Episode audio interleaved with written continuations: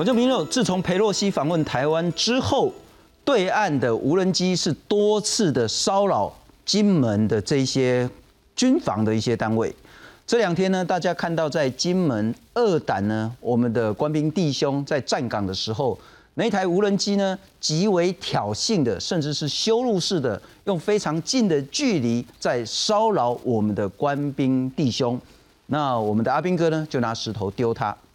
很多人很生气，包括我在内，讲啊，伊有影亲门打火，扔头亲骨，给咱糟蹋到这个程度啊！我们竟然只能拿石头丢他吗？为什么不能马上把它击落？但是呢，在台湾方面，我们一个很重要是说呢，我们不要升高对立冲突，我们不要制造两制造两岸更多的紧张气氛。今天我们来检讨这件事情。如果说我们忍气吞声，是不是呢？真的可以维持和平？又或者是恐怕我们要付出更多的这些代价？但是在谈所有一切之前呢，我们必须讲，这几个月来官兵弟兄呢，其实承载非常非常大的压力。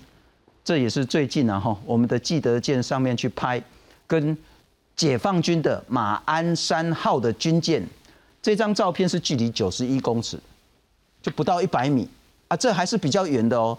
最近距离呢是二十四公尺，然后平行的在这边直直接航行。二十四公尺是什么意思呢？随便丢一个石头就超过二十四公尺了。两艘军舰对峙的情形是这样。那我们刚谈说我们在谈那个军机在入侵二胆的时候，恐怕我们来看看地图会比较清楚一点。这个是台湾，这个是中国厦门。那台湾。在先前呢，解放军对我们这个所谓的试射导弹，在东北跟西南海域等等的，那我们来看看红点这个地方，这里是金门呐哈，这是大金，那我们再把它拉过来一点点，烈屿也就是小金。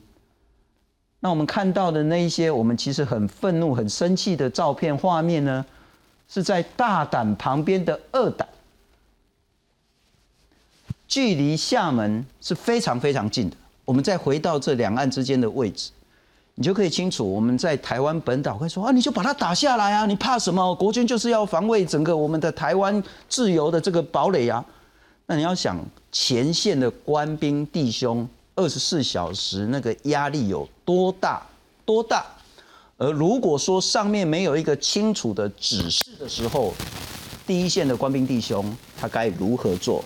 今天我们来谈谈，当对岸一直在骚扰军演的时候，台湾应该有什么样非常具体的政策来介绍三位特别来宾。首先欢迎是前空军的副司令张元廷，张将军你好，大家好，非常感谢资深的军事记者吴明杰，明杰大哥，新聪好，大家好，全球防卫杂志的资深编辑宋玉宁，主持人好，各位听众朋友大家好。我们来看看然后这两天大家都看到，这当然是对岸所拍的，然后呢刻意放到网络上去，刻意羞辱我们的画面。那我刚说。必须理解在第一个相对位置，第二个这一大阵子以来，我们的官兵弟兄呢是非常卖命的在保家卫国，但我们还是来看看这一段画面。这个就是我们的那个岗哨嘛，哈，阿是来讲这两个阿兵哥啊看不落来了哈。啊，你看这个距离哦，一 K 九条是可以几乎打到无人机。那这个高度，我想大概了不起三层楼吧，三四层楼的高度，也就是大概是十多米。了不起就十米上下的这个高度了哈，啊，我觉得他故意拍那个两个阿兵哥这样子的那个有一点惊讶的那个画面，也是刻意在羞辱我们，那搞得好像我们现在是中华民国变成石器时代，然后只能拿石头，甚至好像决战星球一样，好像在羞辱我们从来没看过那个无人机的等等的这些感觉。我先请教一下将军，在佩洛西来的那时候，也请你来当我们来宾，那时候也刚好发生无人机入侵金门。你就说就打下来啊？对，为什么不打？对，那一个月过去了，我们还是不能打，不敢打，为什么？就是要打，要有积极作为嘛。为什么要说一直说是中共认知作战？我们为什么要做球给他，大家让他对我们认知作战？就把他断然击落嘛。他已经在我们领空，在我们这个据点的正上空哎，是，而且高度很低哎，是，我们怎么让他羞辱？中共是会得寸进尺，软土生绝，他是吃软怕硬哎。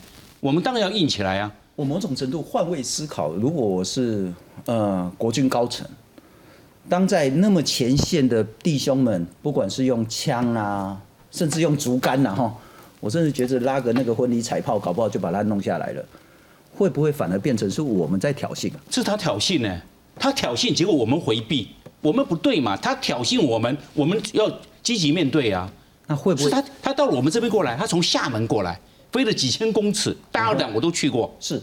怎么可以让他这边，然后让让我们的阿兵哥拿石头去丢他，直接断人给他击落，就那么低哎、我一去了一个，把直接扫射就把他打下来了。我。跟用地沟嘛，给它对，打下来之后就发每一天发新闻战报，我们今天击落两架无人机，一个在二兰岛，一个在猛虎屿，是。就这样子公布出来啊。他到我们这边呢，他挑衅，那我们要回避。我们既然回避，太消极的去应对，你让基层的官兵面对多大的压力？然后拿石头丢这个事情，放到世界的媒体，人家看我们怎么国军。打下来，其实因为那么近，其实要打它真的很容易，很简很容易单嘛然后会不会有副作用？无论不会有副作用，到我们这边呢，是他挑衅在先呐、当然很清楚。厦门我们要做一件事情，做好电子记录，他什么时候过来的，这个无人机什么时候出海，什么时候到我们的海、我们的领海，嗯。到我们领空，什么时候到我们的营区，我们都有，我们电子记录把它记录出来，然后我们断然下令，边边边回报，就是有无人机到我们这边，然后边处置，断然把它击落，然后把这些战报让国人知道，国人绝对支持国军的嘛。明杰大哥，我要请教，其实我们有一个非常重要的政策了哈，特别是两岸关系这么紧张，然后台美中之间的这种互动，有一个叫做不升高冲突，不引发争端，打下来容易，打下来会升高冲突，引发争端吗？确实啊，这一次的这个事件，我觉得确实要分两个层次来谈哈，一个是政治的层次层次，另外一个是当然军事面的层次。打下来当然是非常容易哦，这一点都不难哦。那不过就是说，我认为现在可能现在的这个执政当局哦，对于两岸的政策已经。我觉得有点自负手脚，过于谨慎啊。那当然，呃，所有的这些在面对像这个中国利用这种新形态的一个呃骚扰、入侵，甚至其实我认为已经在蚕食哦我们的主权的这个过程中，我认为这个可能太过被动哦。那当然。譬如说这样子，譬如在这个呃，对无人机，其实有很多种的方式可以来应对哈。那其实你就算是不要用这个开枪哈，因为开枪可能会被定义成所谓的发动第一级，这个东中间当然有很多要探讨的层次了哦。那要看这个高层怎么去定义哦这样的一个做法。那当然。主要是为了避免身高冲突啦，哈，为了让对方又有理由哦找你麻烦或更进一步。那当然这个部分，呃，我认为过去来讲，蔡政府确实某个程度是一直在这一个压这个自我克制哦。不过克制到这一个呃超过临界点，就会发生这样的一个灰色的一个地带，可以让他可以这一个尽情的来骚扰你啊。所以这个部分，我认为呃现在可以做的第一个，如果你要避免开枪或这个。呃，不要所谓出现所谓的第一级哦，那其实很多的呃反制的措施，包含像无人机，特别是民用商用无人机哦。先前其实外界大家有看到，其实网络上都有在卖这种所谓射频的干扰枪哦，基本上你不开火也可以干扰它，让它这个坠毁或自动返航哈，或者其他。其实先前中科院也研发，譬如说这种可以这个发射呃整个这个捕获网，把它直直接拦截下来的也有哦。你如果说先前已经，其实我们在这一次台海的军演之前，我们在节目甚至也谈到说，呃，几种可能性，包含像用无人机来穿越外离岛，哦，我们都谈过。其实类似的这种可能性哦，特别今年俄乌战争开打之后，无人机的运用哦，其实我认为军方早就要有这样先期的准备哦。那不要让这样的一个状况发生。其实昨天深夜国防部哦。突然又发了新闻稿讲说，哦，已经在明年编列预算了，有一套无人机的反制系统优先拨补外岛，到明年已经太晚了哈。他现在持续的这样对你骚扰，你就是没有办法。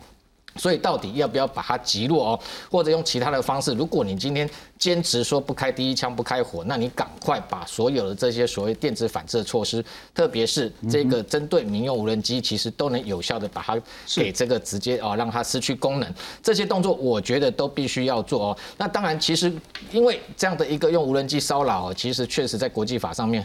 在模糊的地带游走，我们要讲哦，军用无人机其实我们看到几次潜力哦。我举一个例子哈，那像这个二零二零年哦，我们那时候看到说这个呃美军有一型哦非常这个昂贵的大型的战略无人机叫 RQ4 全球之鹰。其实那时候美伊关系一度紧张哦，在波斯湾那时候其实有一架 RQ4 进入到伊朗的领空去做侦侦查，那时候其实。这个伊朗哦，其实也毫不犹豫，直接就发射飞弹把它击落。那时候其实还传出说，这一个川普本来非常愤怒，要派战机去把他的飞弹哦给击毁，但是结果后来还是把战机给调回来。换句话说，在国际法上面，他就是站不住脚哈。今天你去侵入人家的领空，基本上对方就是有理由可以把你拦截或者把你这个直接击落。所以这个部分，我认为说。确实，如果我们的第一线的官兵，其实我们看到这两名官兵哦，非常的尽职，是因为今天来空拍，如果真的要难看的话，是第一个岗哨没有人，对不对？或者在打瞌睡，完全没有，但非常尽职的。第一个发现，第二个可能有回报。你看，还有人拿着相机，是，然后准备用各种方法，就是要把它给这一个呃干扰或拦截下来啊。所以第一线的官兵绝对没有错，而且他们很尽职。但我先讲，不但。绝对不应该去讥笑、辱骂，或是那个看不起这两个官兵。是，国防部反而要给他们加薪记功，所以因为他非常尽责。这一次的事件，我认为国防部当然有责任，因为你没有拨补。给他能够进行反制的装备哦，才会有这样的状况发生哦。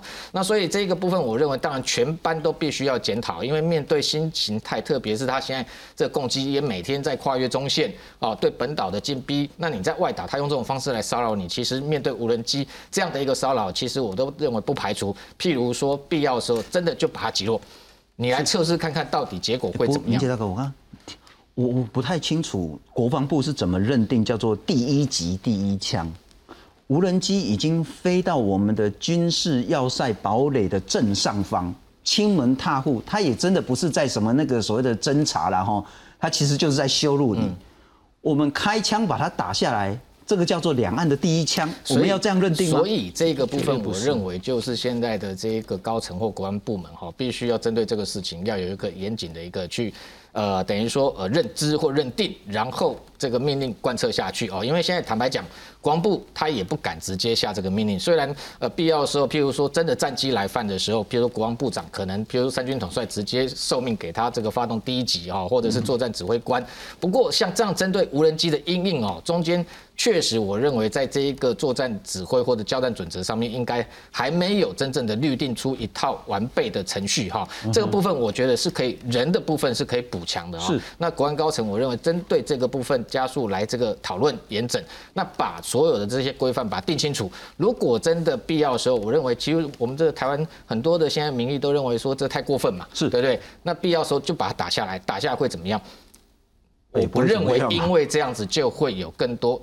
你第一个没有人员伤亡嘛？是哦，那又是商用无人机嘛？是，我认为其实应该不至于因为这样引爆所谓的这个台海战争。是，所以也不要过度这个自负手脚哈，必要反击的时候反击，同时哦。台湾无人机能量其实也是很强哦。这两天我们也看到新闻说，台湾直接支援到了出售给波兰八百架这种无人机，可以带这一个所谓的这个破炮哦。那波兰买了八百架之后，支援给这个乌克兰在战场上使用哦。我们自己外里岛也应该可以大量配付无人机。我讲白了，如果就算你今天要避免开火，那它飞过来，我就也飞过去。哦，双方相互来这一个角力嘛。哦，你要用这种所谓无人机的这个双方干扰的一个方式，我觉得我们不是没有反制之道了啊。是，所以我认为在这个上面确实不应过度保守哦。针对这些新形态的这些入侵或蚕食的这个策略，我觉得要全班的一个新的一个思维，不要在这个过去有传统上这样被动防御哦，那让他有这个步步进逼的这个空间。好，可能玉林兄，我要请教你，第一个我最担心的一点了哈，好像说无人机没什么伤害，可是你如果看到乌俄战争。无人机是可以直接攻击火车的，那乌克兰的无人机呢是可以去反坦克、反装甲的。无人机呢，如果搭载更强的这些火力，是可以摧毁很重要的军事设施的。轻一点的话呢，小型无人机掉两颗手榴弹，飞到你的上方，然后呢打开掉下来，那要死多少人？我要讲的是说，官兵付出他的生命危险。守护我们的家人，结果对岸无人机飞到他的头上，我们的政策是说不能打，这个有道理吗？难道不是置我们官兵的这些生命在开玩笑吗？